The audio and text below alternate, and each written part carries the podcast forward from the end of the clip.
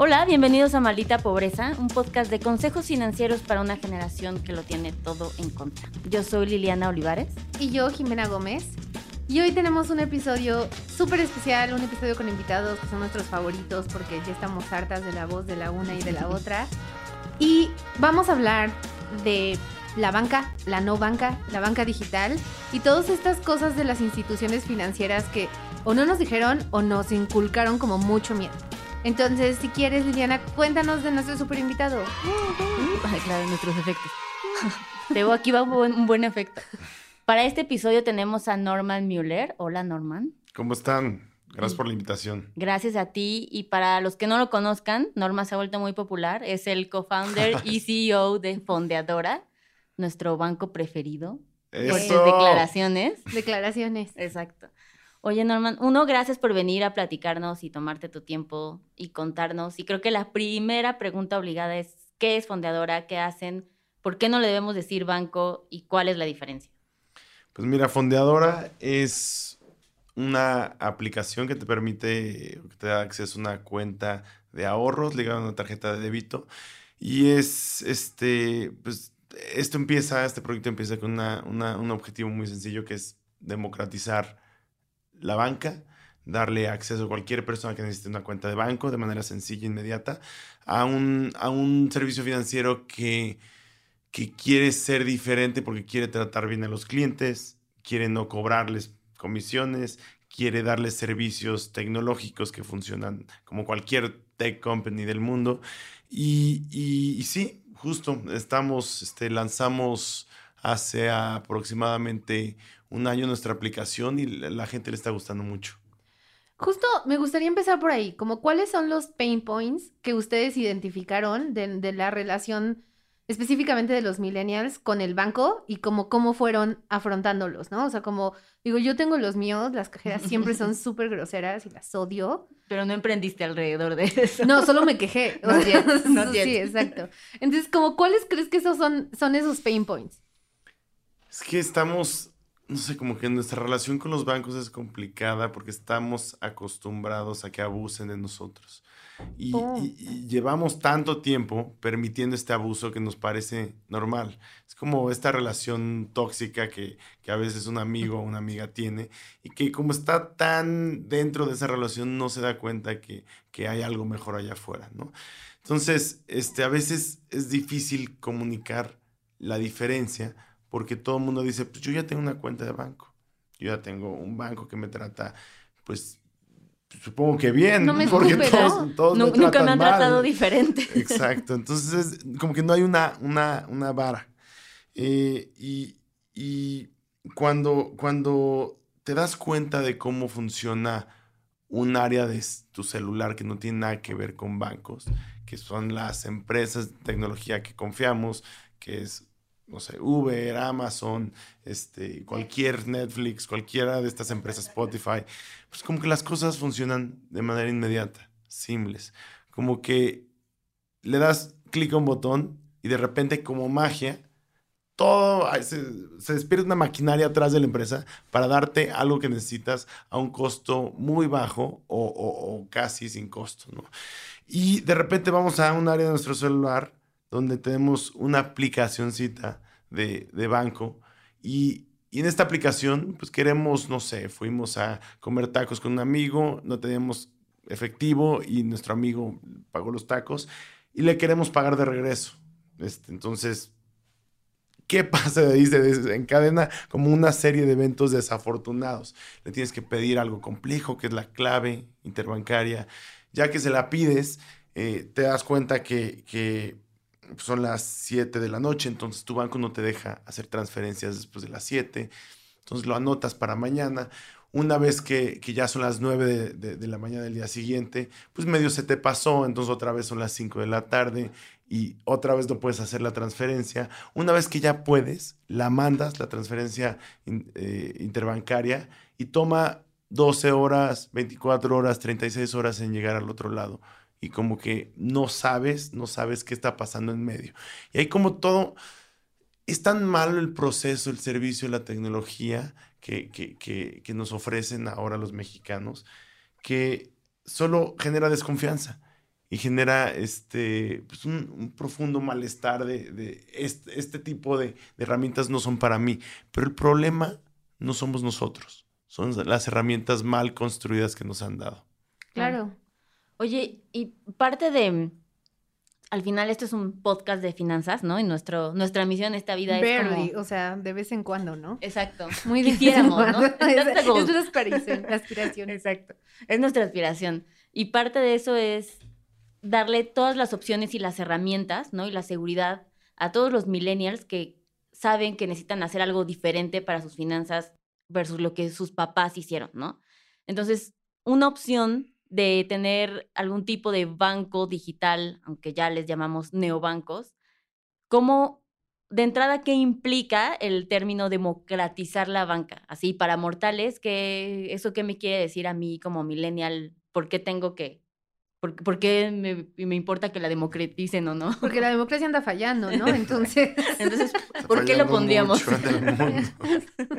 Nuestra misión es generar libertad económica. Pero bueno, eso suena como fancy, muy complejo, ¿no? ¿Qué significa eso? Pero otra forma de entenderlo es, queremos que el dinero sea una herramienta que le funcione a las personas. Y, y es difícil que, que el dinero sea una herramienta que le funcione a las personas si la base no funciona bien.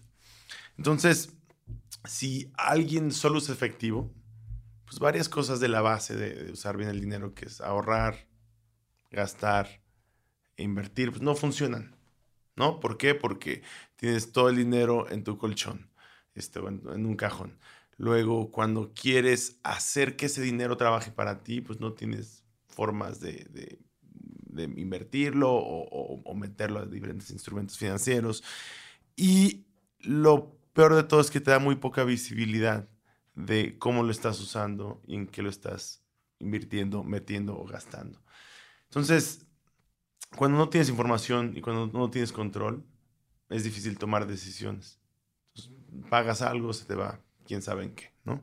Yo, yo creo que el primer paso es, es pues, eh, en términos de dinero, estamos viviendo, si usamos cash, este, pues, en, épocas de, enviar cartas.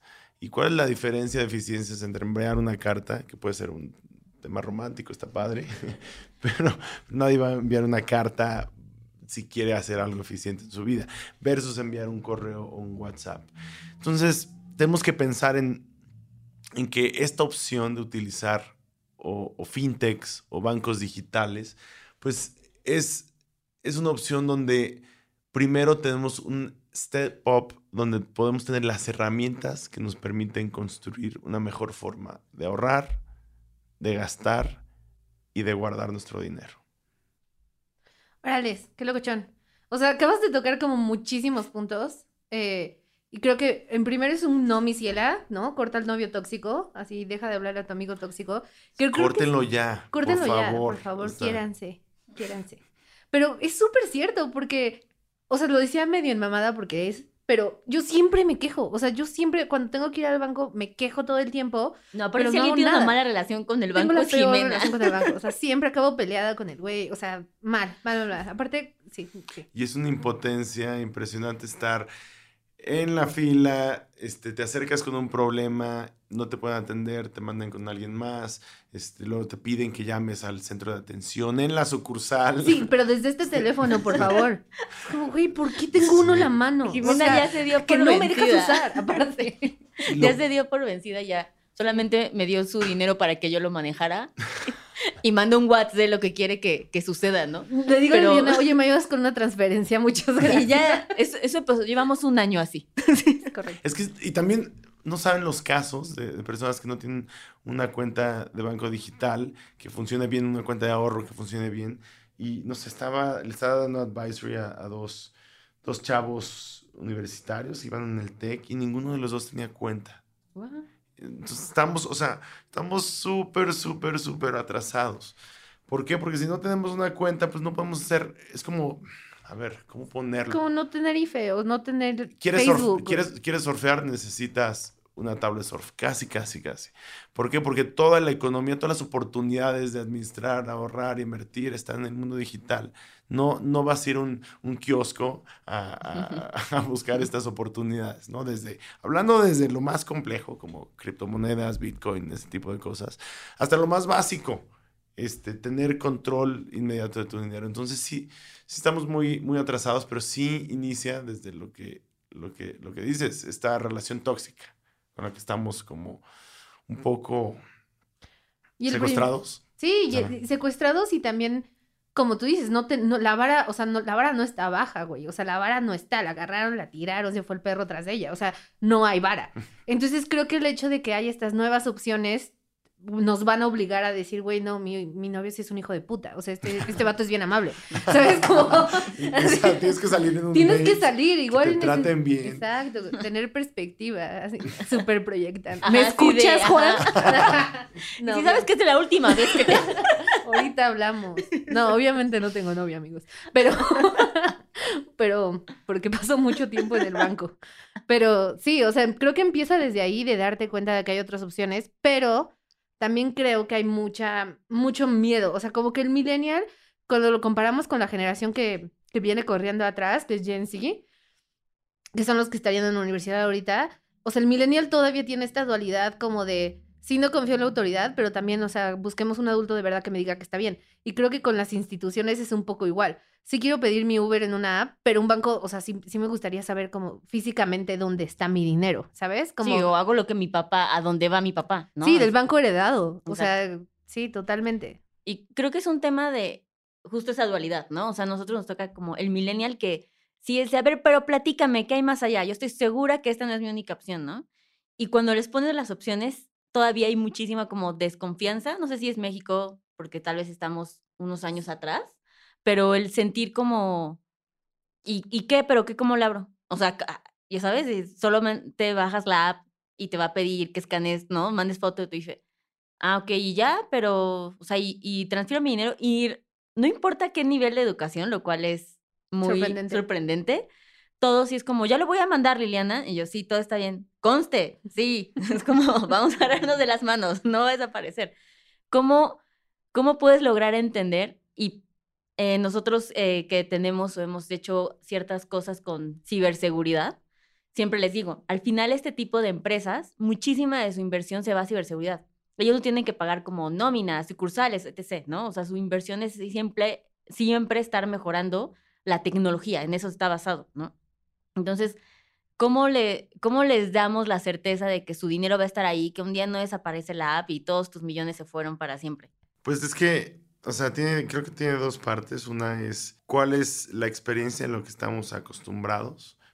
Es difícil romper hábitos o, formas de vida que nos funcionan, aunque, aunque sean deficientes. Nos funcionan, nos funcionan un, tiempo y es difícil romper eh, eh, esa, esos hábitos. La otra es la confianza en las instituciones que hemos tenido históricamente como mexicanos. Estamos acostumbrados a que nos roben los, los, los dueños de las instituciones, ¿no? Puedes hablar de política, puedes hablar de las instituciones bancarias, este, y, y, también ha habido muchos fraudes en, en, México de, muchas este, instituciones bancarias que de repente ser, no sé, cajas de ahorro que se llevaron los ahorros, etc. Entonces hay como una mala, un mal historial ahí. Pero yo creo que el, el reto del lado del cash es primero nosotros como, como sector fintech, es piensen en la experiencia del efectivo. Es bastante buena en términos de interfaz ¿Por qué? Porque puedes ver el billete, ¿no? Puedes ver cuánto vale ese billete, puedes tocarlo, puedes este, guardarlo Y lavarte las manos. por favor. claro. Y, y, no sé, si le pagas a alguien, sabes que le pagaste. Pero la experiencia en servicios digitales que estamos acostumbrados, siquiera en servicios financieros, no, no, no es así de simples. Entonces, cuando pensamos que va a ser muy complejo, Piensa en la primera vez que hicieron una, transferencia electrónica. Les daba, les daba miedo, ¿no? Tenían que poner 18 dígitos. Pero ya dejando ver la Una clave. Sí, Jimena y yo con cara de ¿Hace cuánto fue? ¿Hace cuánto fue? Ay, no sé, normal. Pues, ¿qué te digo? Ah, pues tenía 18 años la primera vez que... ¿Hiciste a los 18 años una transferencia electrónica? Sí. ¿Interbancaria? Sí, o sea, claro. tú ¿Qué estás hablando? No, claro que no. Claro. Ni tenía... Ah, ¿cuán- Bueno, no sé. Tengo 32. ¿Tienes 21? Tengo Que 32. saque el pasaporte. No, bueno. O sea, de me refiero, no, de ganar dinero y Hace a partir mucho de ahí tiempo, hacer hace un- mucho tiempo. Sí, Y pagaste algo, la renta, por transferencia interbancaria, ujú. ¿sí? La primera vez que lo haces te da miedo. ¿Por qué? Porque no sabes si va a funcionar o si vas a poner un dígito mal y, y la vas Ese a cagar. sigue siendo un miedo mío. por eso, por eso no lo hace y me manda. Por eso no lo hago. Sí, Sí, digo, si le pongo el 7 le va a llegar otra persona y va a decir, ah, dinero gratis. Pero ya alguien ya me explicó muy Pues, recientemente. no, es- es- Y así de, en el episodio casi pasado. imposible que pase. Sí, eso casi. Pues por eso son no. 18 dígitos, por eso son 18 dígitos. Es, es casi imposible que eso pase. Pero bueno, como que tienes miedo, ¿no? Entonces una vez que pasas ese miedo, la verdad sí te das cuenta que sí fue complicado porque el banco que utilizabas eh, es un desmadre, la interfaz es terrible, sí tardó 36 horas en llegar al otro lado, entonces te quedas como con ese pequeño trauma. Y yo estoy convencido que la gente opera, mm, y, y esto es importantísimo en, en cómo estamos acostumbrados a, a administrar nuestro dinero, a, a pensar en nuestras finanzas. La gente opera no con su parte racional, operan con todo ese cúmulo de experiencias y emociones que tienen como atrás de su cabeza, como que el- es el, el cerebro reptiliano. Y, y sí tenemos un discurso racional en nuestras cabezas, pero normalmente si algo nos da miedo, pues sentimos como un pool raro dentro de nosotros, en nuestro estómago, en algún lugar, y eso nos evita tomar decisiones que son buenas para nosotros. Si fuéramos seres totalmente racionales, los tres aquí ahorraríamos el 25% de nuestros ingresos siempre. Siempre. Eh, no saldríamos con esa persona que es destructiva. Eh, o sea, Le está hay- yendo muy mal esa otra persona. ¿Me escuchas? pero hay, hay toda una serie de, de- de cosas que sabríamos que tenemos que hacer, pero actuamos más por los recuerdos de las emociones que tenemos. Y, y si nuestra primera experiencia mandando dinero fue negativa, pues decimos, ¡ah! ¡Qué miedo volverme parte de, este, este ámbito digital para las finanzas! Pero una vez que la gente lo prueba y de repente pues, es diferente que como era hace cinco años o que como la experiencia pasada que tuvieron era... Lo, lo que me pasa mucho es que la gente cuando usa fondeadora manda una transferencia y hasta se, como que se asusta. Ya pasó y ve un check rapidísimo y no tuvo que poner números complicados y es inmediato y se reflejó en- del otro lado de manera inmediata. Y, y que generamos una emoción positiva ahí, de sorpresa y, y- y- de confiar otra vez en una institución. Este, entonces, yo creo que a través de la repetición de esas emociones es como cambiamos toda la, la- el trauma que ha dejado este sector en, en- en México. Oye, ¿y qué pasa con la regulación? O sea, si yo fuera un millennial súper, este, ñoño y estuviera súper, ya sabes, siguiendo by the book e investigando como todos deberíamos hacerlo, ¿las fintech también se regulan igual que un banco? ¿O quién me va a respaldar si después quiero ir a perseguirlos? Pues mira, nosotros operamos a través de una SOFIPO, Que es A ver, que perdóname. Así de salud. Ay, Dios, el una, COVID. una sociedad financiera popular. Eh, y, y lo que pues, es importante entender es que es, es- es una, una institución financiera que tiene las mismas capacidades o capacidades muy similares de, de- que, que las, que las tiene un banco, ¿no? Y, la principal es emitir cuentas de ahorro y de depósito y guardar tu dinero y, y hacerlo de manera transparente, estar totalmente regulados por la Comisión Nacional Bancaria de Valores, este, estar en contacto con, con- con todas las instituciones de gobierno que, que tienen que regular este tipo de instituciones. Y, y al final, pues esto le da seguridad a todos de que su dinero está resguardado en un lugar seguro, que nadie se lo va a llevar y que el- el- los reguladores tienen un ojo en lo que está pasando en, en tu cuenta.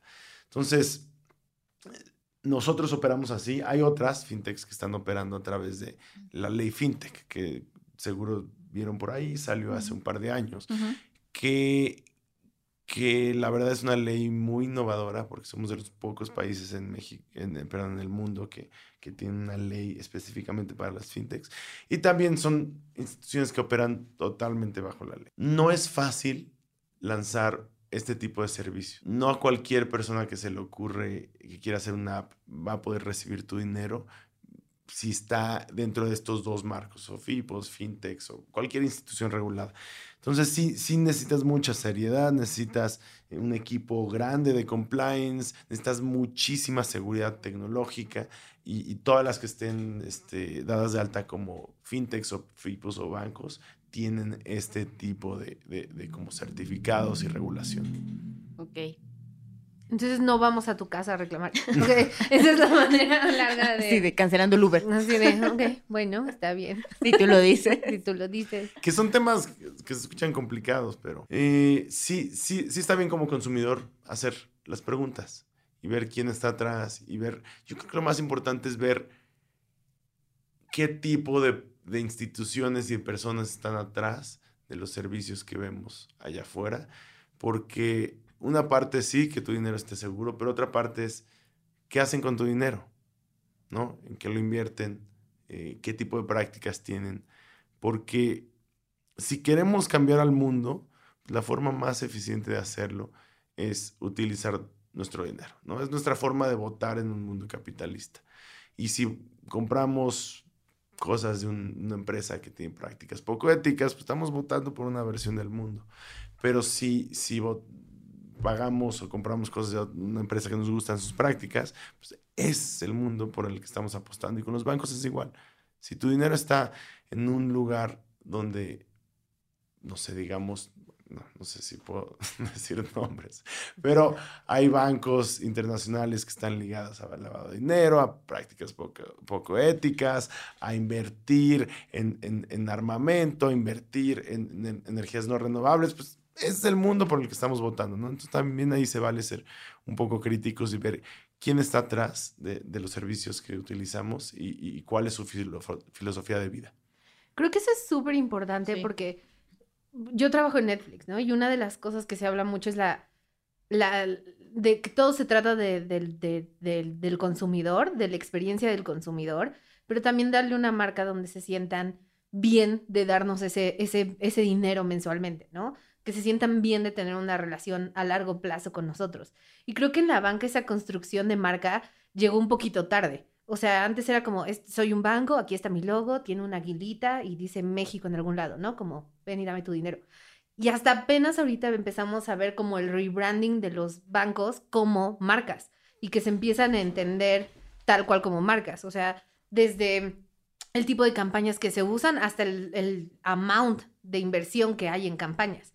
¿Cómo lo ves tú desde, desde como el New Kid on the Block en como un statement de marca? Porque digo, sus, sus los, aquí hay uno aquí en la Condesa, como el muro este negro. Mm. Como ese tipo de cosas se me hacen súper interesantes y desde un nivel de comunicación muy efectivas. Que si no lo han visto, si no viven en la Ciudad de México, es básicamente un muro donde dice fondeadora y arriba viene la palabra banco, pero está como grafiteada, así como, ¿no? Eh, entonces me gustaría ver desde un, desde un stand de marca, como de mi lado marketing, como cómo tú afrontas ese Saca tu podcast, bienvenidos a mi podcast de, marketing. pues creo, creo que, o sea, que, creo que tiene que ver con finanzas personales porque entendimos que la gente está peleada con la relación que tienen con el dinero. Y bueno, va desde la relación que tienen con los bancos hasta, hasta con sus propias prácticas normalmente muy, muy malas. Las, las siquiera yo me incluyo, yo tengo algunas prácticas financieras bastante malas. Todos, todos. Bueno, yo, yo, por dos. No. Ay, ah, no, Liliana según no, pero yo siento que ahorita, vamos a discutir, a ver. Claro, claro. Compré unos calcetines en Gucci. Si eso no es malas finanzas. Es el tercer Güey, son calcetines. Son calcetines. Ya, así. El tercer episodio vamos a que discutir ya sobre en dónde gastas tu dinero. espero, espero que discutamos eso en este, en este episodio. ¿O no? Pero, pero sí, nosotros lo que, lo que hemos pensado con la marca es queremos literal decir no somos un banco y por eso lo tachamos. No somos un banco, somos algo nuevo. Somos una forma diferente de relacionarte con tu dinero a través de la tecnología y por eso somos fondeadora, ¿no? Porque somos diferentes. Y, y, yo soy diseñador. Mm.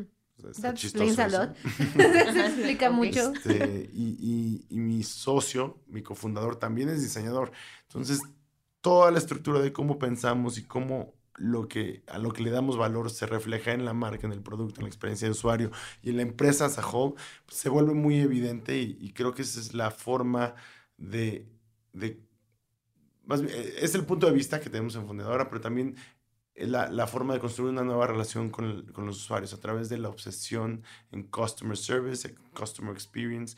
Y creo que customer experience es lo más importante porque es lo que lleva la marca ligado al producto, ligado a la tecnología, ligado al, a customer service, ¿no? Es, es, como todo este customer journey. Y, y, y, así es como tiene sentido todo lo que estamos haciendo allá afuera en marketing, en comunicación, en diseño, etcétera. Es súper, es súper astuto. Se me hace muy, muy astuto cuando lo vi. Porque justo es eso. O sea, estás diciendo que no son un banco, pero que si quieres un símbolo para entenderlo fácilmente. Con un guiño. Es un banco, pero no es un banco. O sea, como que cumple esa doble función. Que si estuviera el fundadora solo, flotando, no habría manera de que la gente lo conectara. Se me hizo súper smart. Entonces, yay. Yay, aprobado. ¿Dónde, ¿Dónde me inscribo? ¿A, qué sucursal tengo que ir para abrir mi cuenta? no, no, no, obviamente no hay sucursal. Pongan atención. Sí, y justo hablando un poquito para que no sean como Jimena, me gustaría hablar casi, casi, ¿qué es lo que puedes hacer? ¿No? La gente cree que, em, que nos platiques si nadie supiera, imagina que público es alguien que tiene 17 años, ¿no? Y, y están en prepa, casi universidad qué tiene que hacer y qué puede hacer desde fondeadora. Porque mucha gente cree que también va a ser tarjeta de crédito, que tal vez pueden invertir, ¿no? O sea, exactamente qué pueden hacer y cómo llegan a él. Lo que puedes hacer es bajar a través de una aplicación, tienes acceso o bajas una, una cuenta de ahorros. Ahí puedes, esta cuenta este, pues es muy sencillo hacer el proceso, te tarda un minuto aproximadamente tal vez menos. Necesitas una identificación oficial y ciertos datos. Una vez que la bajas, te llega a tu casa en 24 horas una tarjeta de débito internacional que pasa en cualquier lugar del mundo.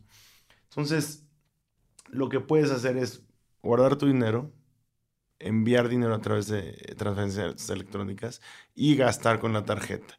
Y nosotros somos un poco minimales porque creemos que las aplicaciones no tienen que tener de todo y no tienen que ser así como estas super apps donde estás constantemente bombardeado con features, con feature, features, features y eh, le llamábamos esto como featurities de las empresas. Nosotros creemos que necesitas primero lo básico y que funcione lo básico perfectamente y, y, ya que tienes eso básico, pues le vas sumando cosas y así es como nosotros estamos pensando el producto y la empresa. El primer reto era subir el estándar de lo básico de, de, lo que haya allá afuera en banca digital, en servicios financieros. Y ya que hagamos eso, es lo que estamos haciendo, pues es, luego vamos a empezar a meter cosas muy interesantes, ¿no? Algo que estamos lanzando es una, la primera tarjeta en, en, el mundo que tiene un QR code atrás y que no tiene tus números, es Infoles. Entonces, la idea es que esto te permite de manera sencilla recibir pagos porque necesitas que alguien te transfiera dinero y le mandas una foto de tu tarjeta, listo. O la sacas en la comida y eh, le toman una foto y, ya pasa la transferencia de manera inmediata. Estamos construyendo cosas muy interesantes en ese sentido, pero siempre enfocados en guardar, gastar y enviar tu dinero de la manera más sencilla. Una, una pregunta, tal vez tonta. me cayó un depósito. No, por ejemplo, ahorita, no.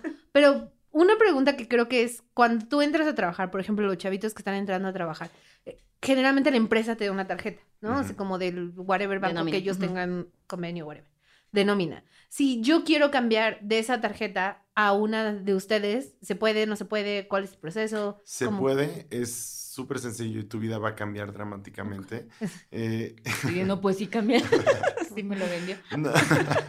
No, lo que haces es, le dices a tu em, empleador, quiero que me pagues aquí. O sea, no te pueden obligar a recibir un pago en, cierto, cierta institución. La otra forma es, todas las quincenas, lo que hace mucha gente es, pues tiene una cuenta de banco que no le funciona bien, pero ahí recibe su nómina y, como que ahí deja una parte de sus ingresos guardados y el resto lo transfiere a fondeadora. ¿Por qué? Porque le permite que, pagar, gastar, enviar, o sea, que todo sea rápido, sencillo y transparente y, funciona mil veces mejor que, que, la cuenta que ya tiene. Entonces tienes como esas dos opciones y en el futuro vamos a tener un feature donde con un botón cambias de, de, tu, tu, tu, cuenta de nómina para que te paguen dentro de fondeadora. Órale. Bueno. Ojalá de hecho, esté escuchando.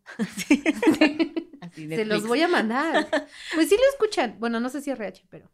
Este, justo nosotros en Adulting siempre nos preguntan, ¿no? Como la mayoría no elige su banco ni se cuestiona, ¿no? No hay como, no esa autoridad de decir. Pero que tu empleador defina tu banco es, es como estar en, en India en, en el año 1000, o sea, donde decían deciden con quién te casas, ¿no? Ya te casas con esta persona y ni modo. Y, esa va a ser tu vida. Claro, entonces, como ese es el punto de saber que tienen la posibilidad, ¿no? Es su derecho. y que no es de huevo un tramitón, ¿no? Exacto, que es su derecho saber dónde van a elegir y siempre nos preguntan. Em, porque, bueno, como todo milenio, la recomendación es que hagan su fondo de emergencia, ¿no? Y siempre nos, siempre nos preguntan como, ¿y en qué banco hacemos, no? Entonces, aquí es cuando entra una de las opciones que creemos que es segura. Por supuesto que no es la única, pero siempre le decimos, utiliza otra cuenta como fondeadora que aparte es como muy nuestro perfil de la gente que nos escucha, que son nuestros clientes, que están buscando como una mejor experiencia para hacer eso, ¿no? Y algo súper importante que me parece, y hagan, no solamente es de fondeadora, pero es una recomendación básica que no te cobren comisiones, ¿no? O sea, poder tener ese servicio con esa calidad y que tú no tengas que pagar un peso. O sea, es smart tener que cuestionarte si vas a seguir con ese banco en el que estás, ¿no? Pero, pero eso abre la pregunta, ¿no? Como de, si, si no cobran comisiones ni nada, como ¿dónde está el negocio? ¿Dónde está el negocio? ¿De, de qué viven? ¿De qué viven? Nos pagan en podcasts que vamos. Ah, ay, Dios. pues se nos acabó el tiempo, porque si es por hora, no. no, este, nosotros ganamos cada vez que alguien usa la tarjeta.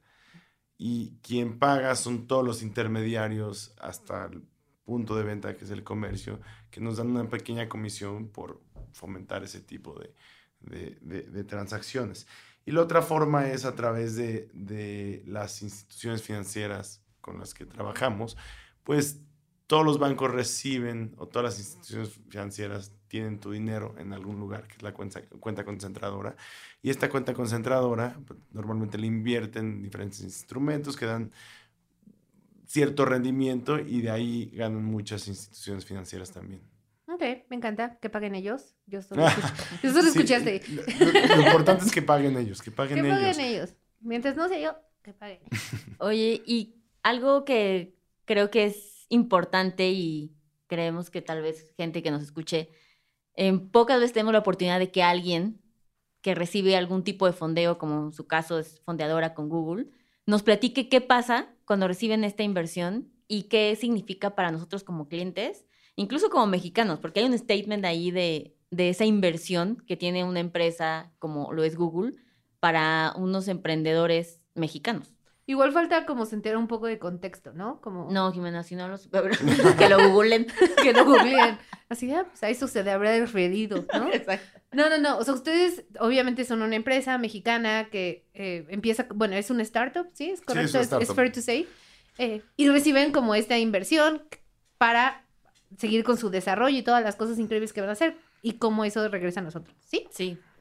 Sí, nosotros Hace poco anunciamos que Google invertía una cantidad considerable de millones de dólares en, en, fondeadora y pues tenemos mucha fortuna de, recibir confianza, la confianza de, fondos y de empresas de ese tamaño.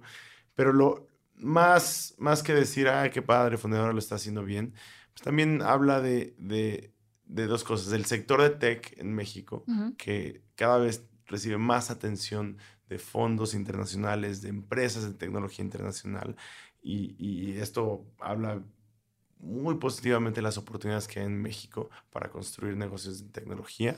Y la otra es que la oportunidad que ven este tipo de fondos es que o este tipo de empresas es que en México nada está hecho todavía. Hay muchos problemas, hay muchas cosas que resolver. Y es hora de que nosotros como mexicanos nos pongamos a trabajar y empezamos, en vez de quejarnos, empecemos a, resolverlos, ¿no?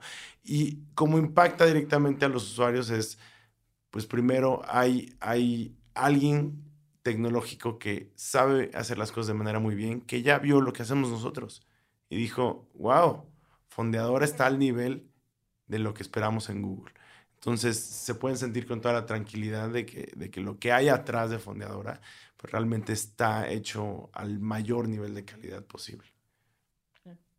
Qué padre, qué envidia. Me encanta que le hayas puesto una cantidad considerable de millones de dólares. Como si millones de dólares necesitaran considerable, ¿no? Sutil. Sí, no, es como cual, o sea, cualquier cosa que sea. Sí, sí es una frase. es considerable. Pero está está súper bien. Yo quiero mi cuenta. Le voy a decir, voy a escribir, porque aparte sí, sí puede hacer. Sí, ya.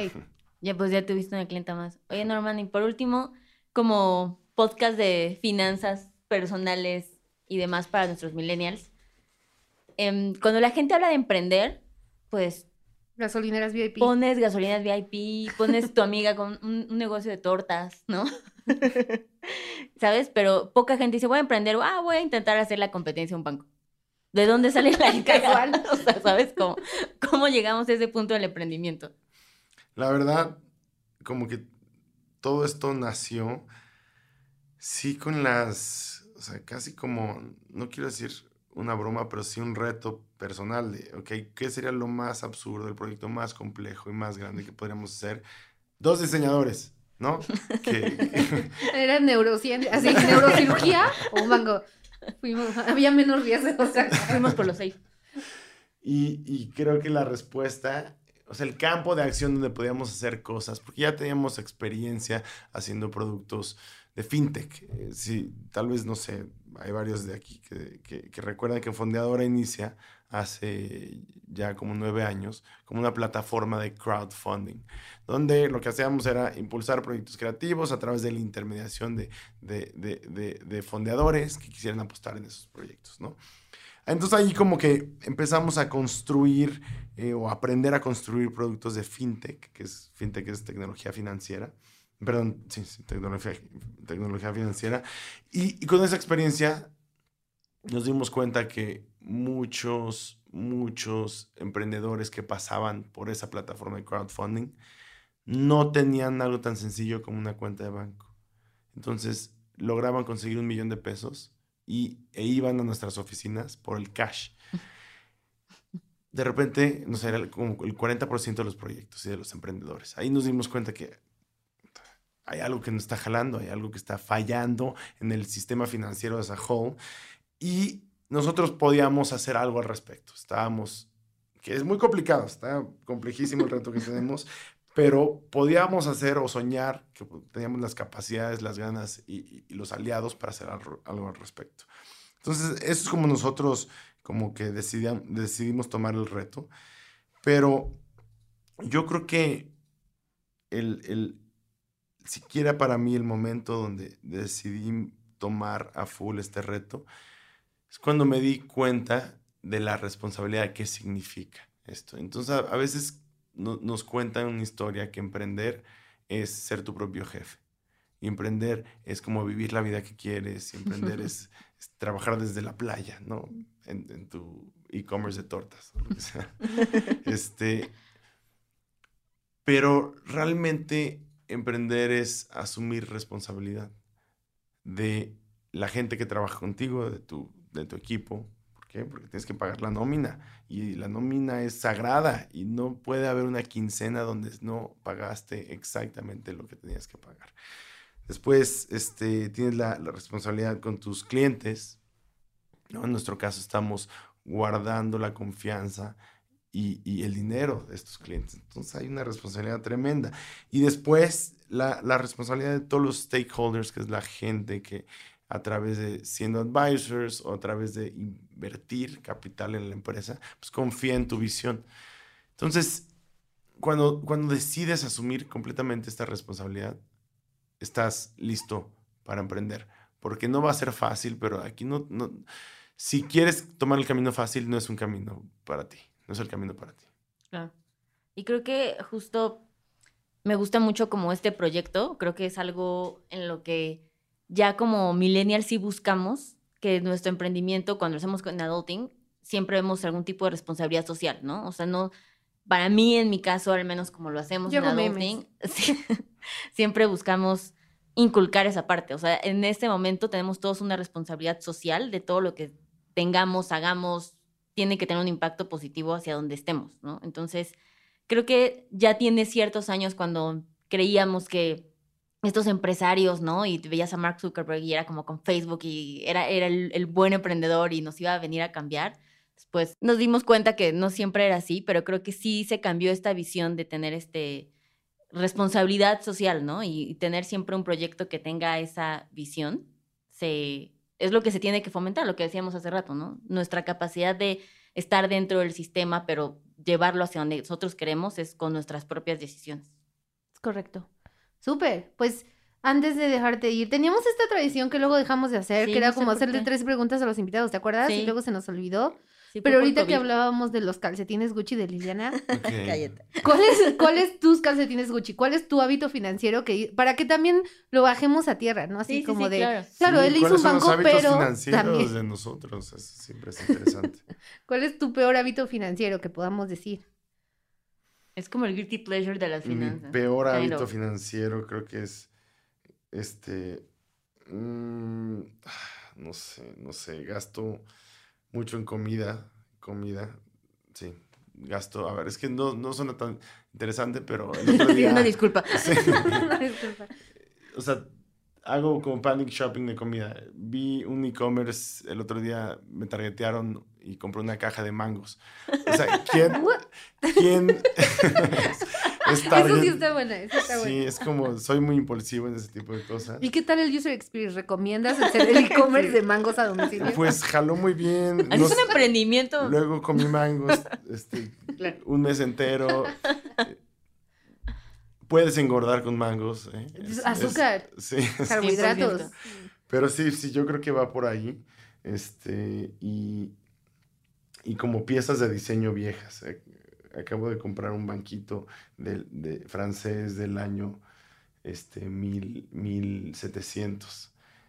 Soy minimalista, casi no tengo objetos en mi casa. Ay, Norman, ya te habías visto tan mortal comprando Ah, mangos y me sales Solo con tiene tu... el mango. Un arte. Tiene los mangos y el banquito. De hecho, sobre el banquito puso la caja de mangos. Justo esa iba a ser mi pregunta. Cuando eres ese tipo No, de coleccionista, ¿usas el banquito?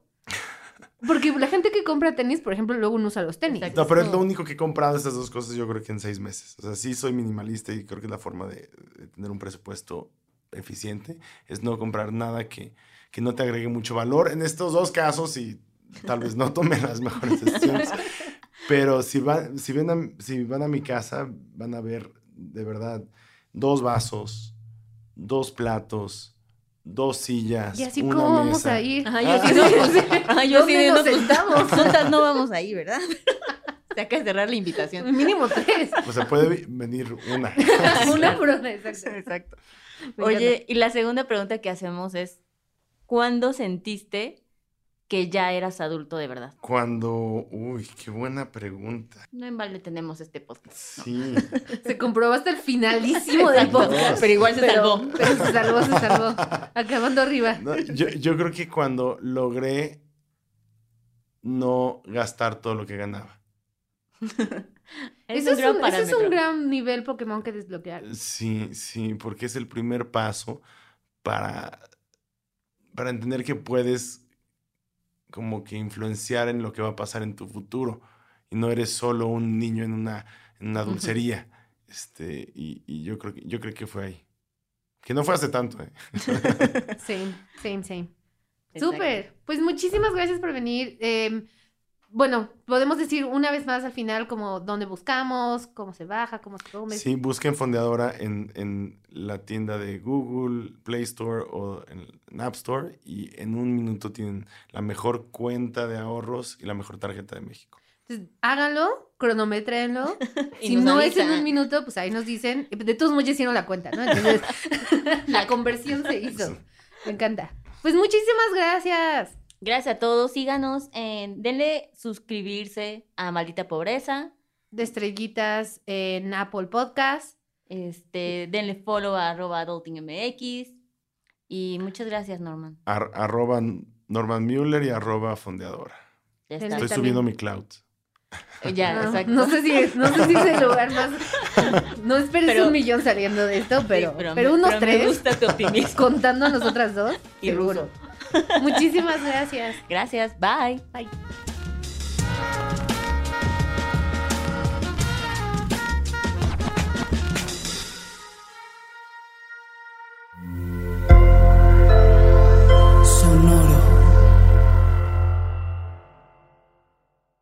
¿Cómo funciona una tarjeta de crédito? ¿En dónde puedo invertir? ¿Qué es la inflación? Estas mismas dudas y más las tenemos todos. ¿Qué tal familia? Yo soy Paco Montoya y te quiero invitar a escuchar mi podcast Finanzas y Café, donde aprenderás de una forma fácil y entretenida todo sobre tus finanzas personales. Así que, ¿qué estás esperando? Escúchala en cualquier plataforma de podcast, toma tu taza de café y acompáñame cada lunes con un episodio nuevo. Step into the world of power, loyalty, and luck. I'm gonna make him an offer he can't refuse. With family, cannolis, and spins mean everything. now, you wanna get mixed up in the family business. Introducing The Godfather at ChumbaCasino.com. Test your luck in the shadowy world of The Godfather slot. Someday, I will call upon you to do a service for me. Play The Godfather now at ChumbaCasino.com. Welcome to the family. No purchase necessary. VGW Group. Void where prohibited by law. 18 plus. Terms and conditions apply.